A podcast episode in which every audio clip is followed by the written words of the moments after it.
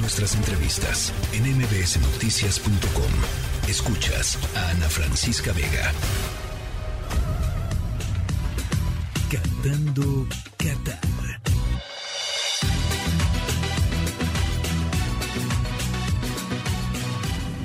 Más allá del Mundial.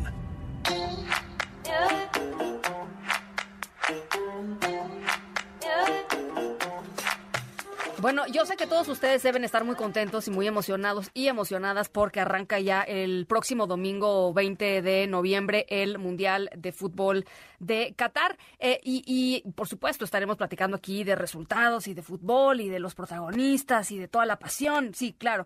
Pero también es importante tratar otros temas que em, pues surgen y están ahí inevitablemente a, la vista del mundo y, en los cuales vale la pena poner pues esto, el foco.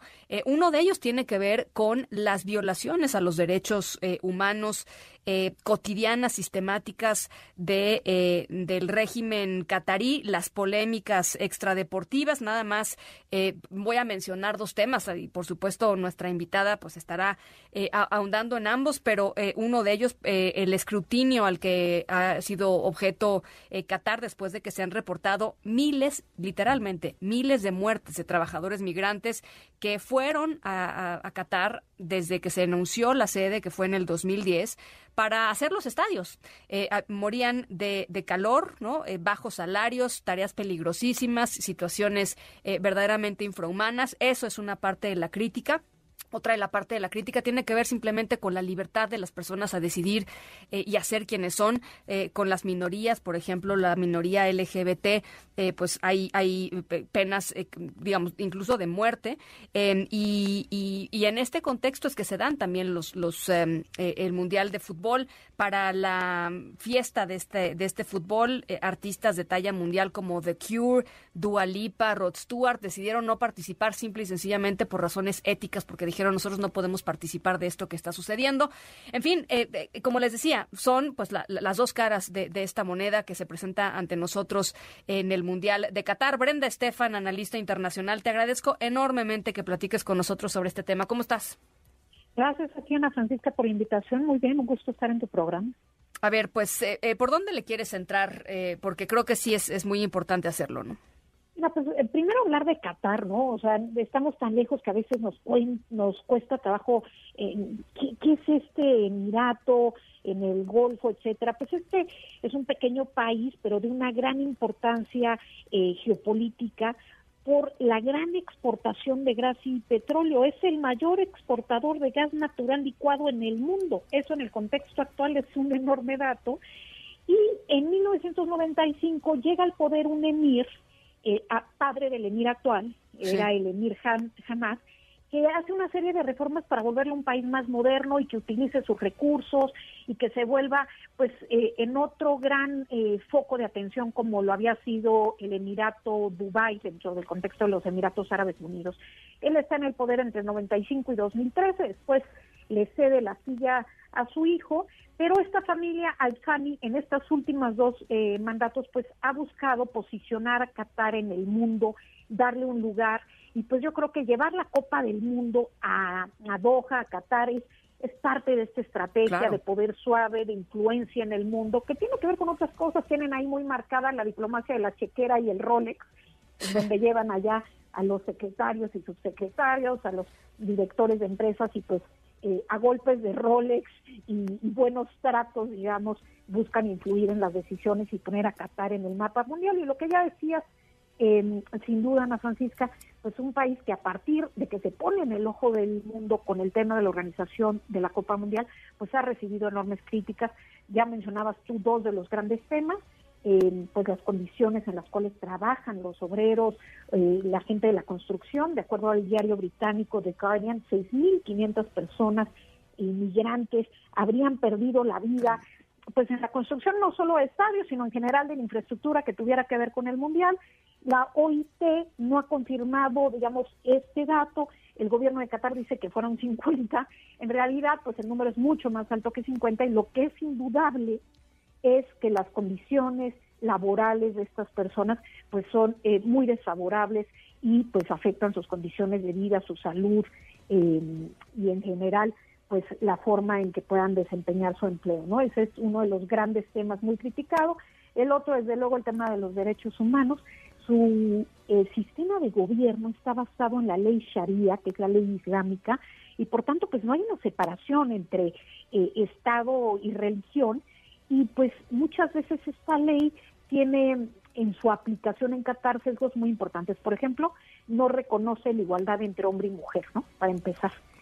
eh, la, la mujer en, en Qatar se puede divorciar y puede trabajar, quizás esas son las únicas diferencias con Arabia Saudita, pero fuera de ello, pues realmente tiene enormes limitaciones, no puede obtener un pasaporte sin la tutela de un hombre, sin la aprobación de su padre o esposo, no puede viajar al extranjero, eh, necesita, digamos, este acompañamiento de un varón para poder tomar una serie de decisiones que tienen que ver con su vida, ¿no? Incluso el acceso a anticonceptivos. es que tiene que ser autorizado por un hombre. Es que, es, mira, esto, que nos dices, eh, Brenda, esto que nos dices es, es verdaderamente tremendo y uno se pregunta, eh, eh, eh bajo qué argumentos eh, las, los distintos países del mundo que están participando de una u otra manera, la propia FIFA que se ha visto pues realmente muy muy contra la pared tratando de, de, argumentar que es una buena idea cobijar digamos el mundial y en ese sentido al régimen que da origen al mundial ¿Con qué argumentos los países pues participan de esto, Brenda, sin, sin levantar la voz? O sea, yo, la verdad, este, pues no los he visto levantar la voz, perdón. Quizá eh, algunos grupos dentro de los propios países que están pues dedicados a estos temas, pero, pero formalmente es, pues es, es, es raro verlo, ¿no? Yo coincido plenamente contigo. Yo creo que además de la responsabilidad de Qatar hay una enorme responsabilidad de la FIFA y que los países que tardaron mucho en criticar, o sea, después de que hace 12 años se decidió cuál iba a ser la sede, apenas ahora en los últimos meses hemos visto algunas críticas incipientes, como dices tú bien, de algunos sectores, algunas ciudades europeas que dicen que van a hacer un boicot, que, no van a poner las pantallas para que se vean los, los partidos, pero pues en realidad eh, veremos ahí a todas las eh, em, pues las representaciones de diversos países presentes en Qatar y es una pena que no se ponga el dedo en, la llaga. Y luego encima, a finales de septiembre, publica el gobierno qatarí una lista de qué se puede hacer y qué no se puede hacer en el Mundial en Qatar, con una serie de restricciones que también llaman mucho la atención en Francisco. A ver, pues platícanos qué se puede y qué no se puede, ya que estamos en esas, ¿no? Pues mira, muchas desde luego tienen que ver con la mujer, como suele suceder, ¿no? Una de las reglas tiene que ver con la vestimenta, se sugiere que la mujer se cubra la espalda, las rodillas, evita ropa transparente, nada muy pegado, eh, que no deje entrever mucho. si bien no es obligatorio, se sugiere el uso del hijab. Luego también, por ejemplo, en el tema de las joyas, salvo los relojes y los anillos de casados, toda otra joya es considerada inapropiada y sobre todo si representa alguna religión que no sea el Islam, por ejemplo, una cruz cristiana o católica, ¿no? También las demostraciones de cariño, besos o caricias deben de ser muy moderados. Eh, hay una serie de cosas como los hombres deben saludar a las mujeres verbalmente y guardando cierta distancia. Y las filas, por ejemplo, de espera van a estar separadas, las de hombres que las de mujeres. No, no, pueden cruzar las piernas, ni hombres ni mujeres, porque es considerado como un insulto en Qatar. No voltear a ver en Qatar y a los ojos por mucho tiempo, porque puede ser inapropiado o descortés. En fin, una serie de cosas que, bueno, para nosotros, al menos en el mundo occidental, resultan pues bastante anacrónicas. Impensable. Oye, y finalmente te quería preguntar, porque a ver, regresemos, esto, entiendo, por supuesto, tiene que ver con las libertades y me parece atroz que, que, en pleno siglo XXI sigamos platicando de cosas así. Eh, pero, pero volvamos al tema de, de, las muertes, porque creo que sí, es, es, a, ver, los migrantes son los más vulnerables de los más vulnerables por todo el mundo. En México mueren migrantes, eh, muchísimos migrantes, lo, contamos de, diario. Pero yo nada más eh, quisiera preguntarte sobre, sobre eh, la posibilidad, porque sé que hay por ahí grupos tratando de empujar em, pues juicios, ¿no? Juicios eh, penales para toda la gente que está, que está siendo responsable o que fue responsable de, de la muerte de estas, de estas personas. Como ya decías, eh, 6.500 según The Guardian, el periódico británico. Llama la atención que tampoco la Organización Internacional de Trabajo se haya pronunciado en términos de una cifra. Eh, quizás es difícil calcular una cifra, pero, pero hay, hay varias, digamos, estamos hablando de miles de personas, eh, Brenda. ¿Hay chance de que haya una, digamos, un, un, tipo de justicia o de cierre para, para todos ellos? Sin duda, yo creo que hay varias organizaciones de la sociedad civil, entre ellas Amnistía Internacional, que están impulsando este tipo de proyectos. En Qatar realmente hay 300 mil habitantes qataris.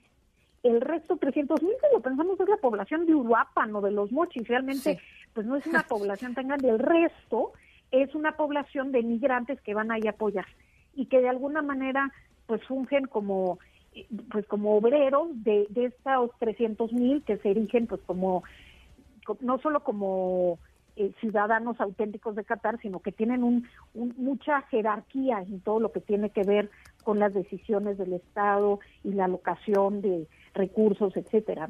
Entonces, sí, los migrantes viven en condiciones eh, pues muy lamentables.